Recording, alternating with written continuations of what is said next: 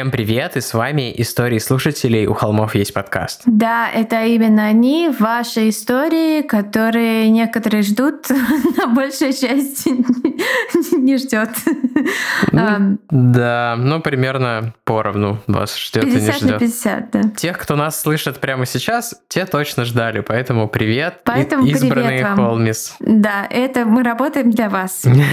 Как всегда, без долгих прелюдий, точнее, как всегда в историях слушателей, без долгих прелюдий, мы перейдем к чтению ваших историй. Сегодня их будет две, одна покороче, одна подлиннее, и Настя предупреждает нас, что они будут жесткие, поэтому будьте осторожны. Тут будут подняты очень неприятные темы. Да, и такой прикол. э, До записи мы обсуждали, кому читать длинную историю, кому короткую, и выяснили, что у меня скорость чтения с листа ниже, чем у Тимы. И я такая, «Уа-уа-уа». Помните, у кого в школе была техника чтения, и там все такие соревновались, зарубались, у кого сколько слов в минуту. Я был первым помню, в классе. Я вот не была первой, но я была в топ-5 примерно. А сколько было человек Я в классе?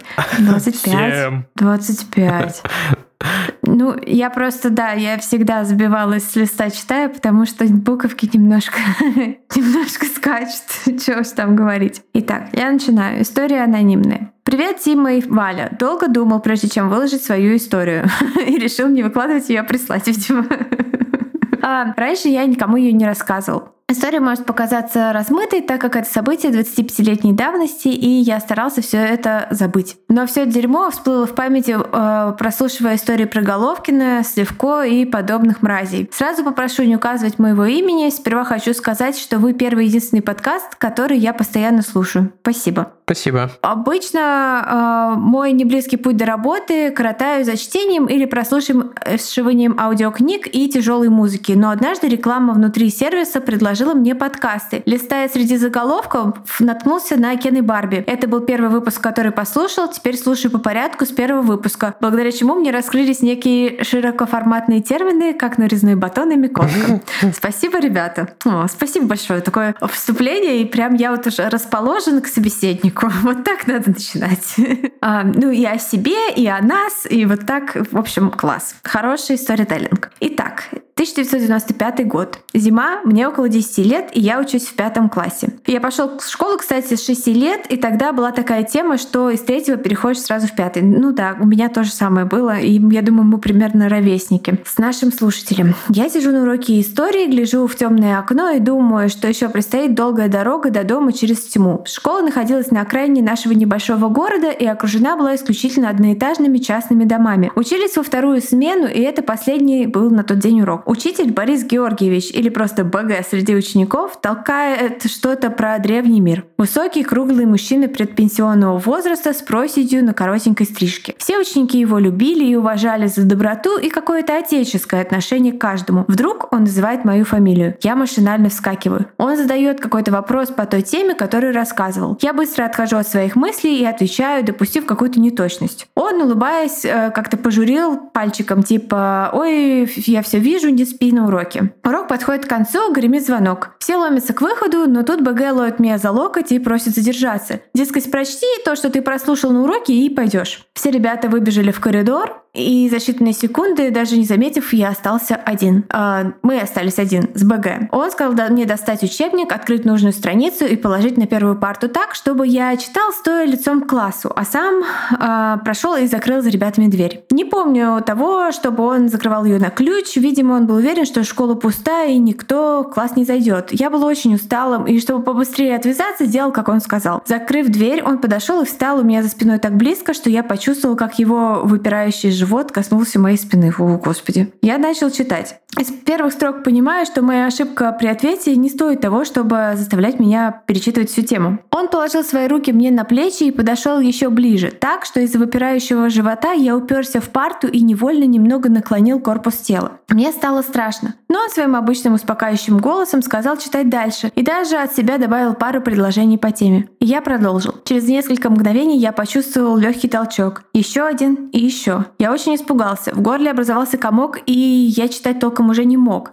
А он продолжал толкаться и приговаривать по свою чертову историю. Его пальцы сильно сжались на моих плечах, а сиплое дыхание участилось. Я совершенно не понимал, что он делает и чего добивается. Тогда мне не было известно про всяких извращенцев и педофилов. Вскоре он просто откровенно стал чуть приседая, тереться пахом о, о мой зад, так что парта стала приподниматься и скрипеть железными ножками по деревянному полу. Разумеется, к этому моменту я уже просто пытался вырваться и убежать.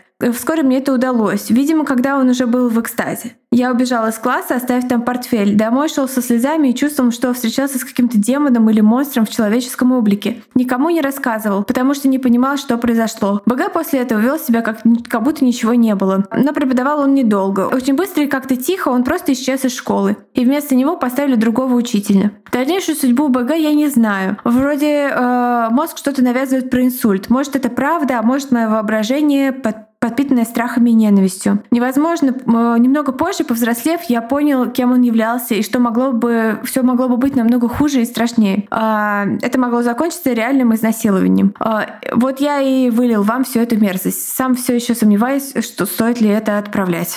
Ух. Какой ужас. Я бы Уж, не... Ужасно просто. Я бы не...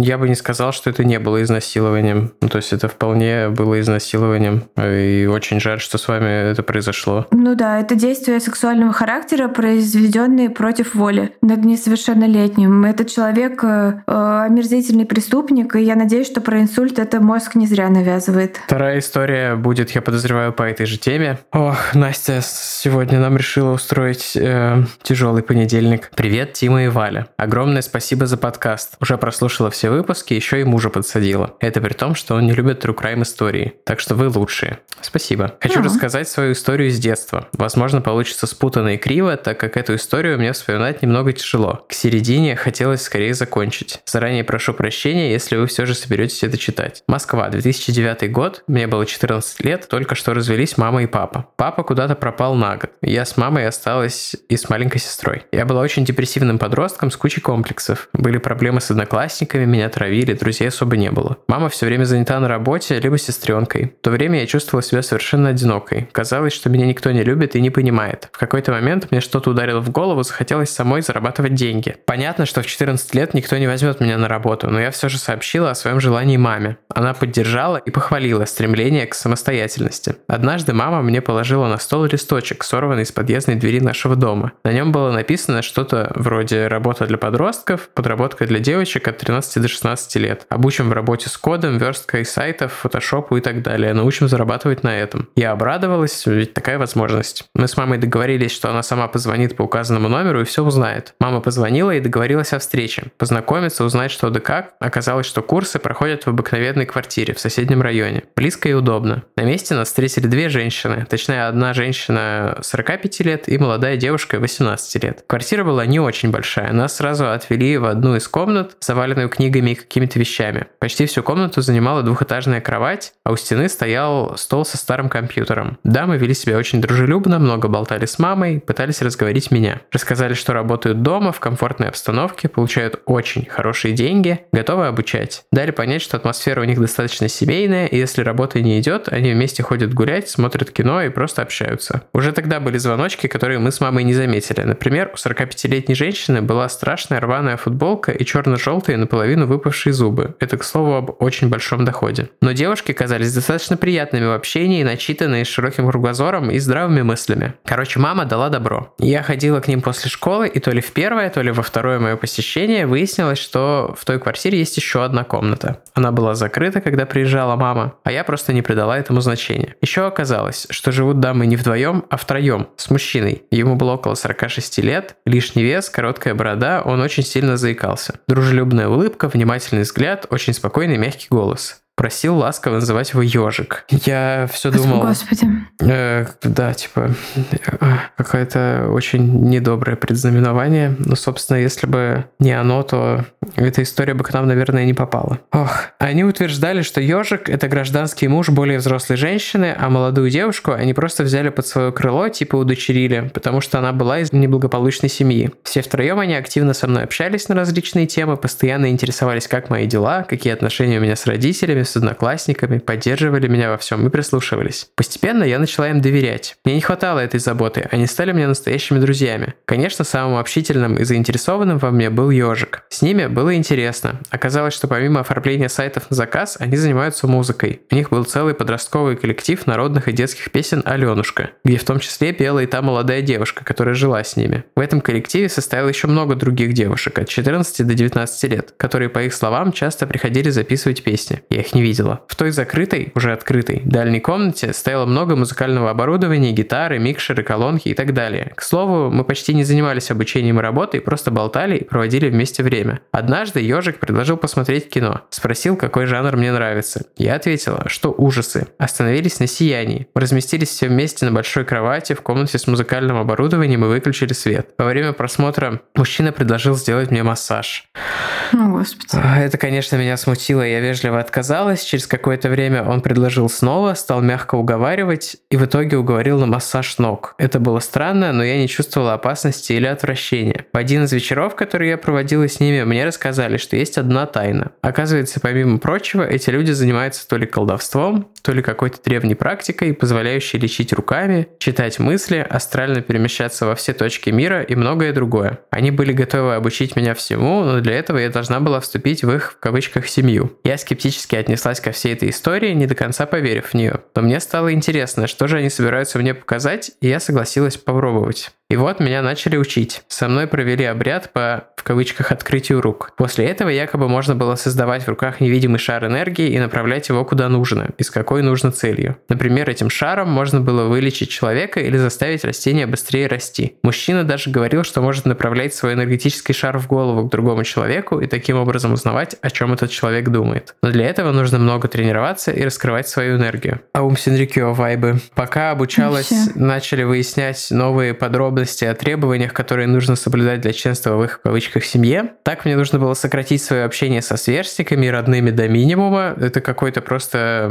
это культ. наз- назревающий культ, да. А, За мной тогда начал ухаживать одноклассник. Когда они узнали об этом, то очень разозлились и попросили перестать с ним общаться. Но я все же втайне продолжала. Молодец. Я начала часто ругаться с мамой и совсем отдалилась от нее, проводя все свободное время со своей новой семьей. Я узнала, что их семья гораздо больше, что они, в кавычках, берут под свое крыло и, в кавычках, оказывают поддержку многим девушкам моего возраста, у которых проблемы в жизни с родными и друзьями. Однажды я даже видела, как одна из девочек приезжала к ним в гости. Ей было 15 лет. Она с порога радостно накинулась на ежика, начала его обнимать и целовала в щеки, а потом они вдвоем заперлись в комнате, откуда потом слышался ее смех. Можете считать меня недалекой, но мне это не показалось тогда чем-то странным. Ежик периодически делал мне сомнительные комплименты, которые казались мне лишь немного странными. Например, про красивые коленки. А однажды они дали мне подержать хомяка. Я сидела и гладила его, положив на ноги. Внезапно хомяк полез вверх, по ногам вверх, в сторону, ну вы поняли чего. Ежик сказал, что там просто вкусно пахнет, вот он и лезет. Почему-то я думала тогда, что педофилы — это люди, которые хотят секса с маленькими детьми, 5-10 лет. А мне же 14.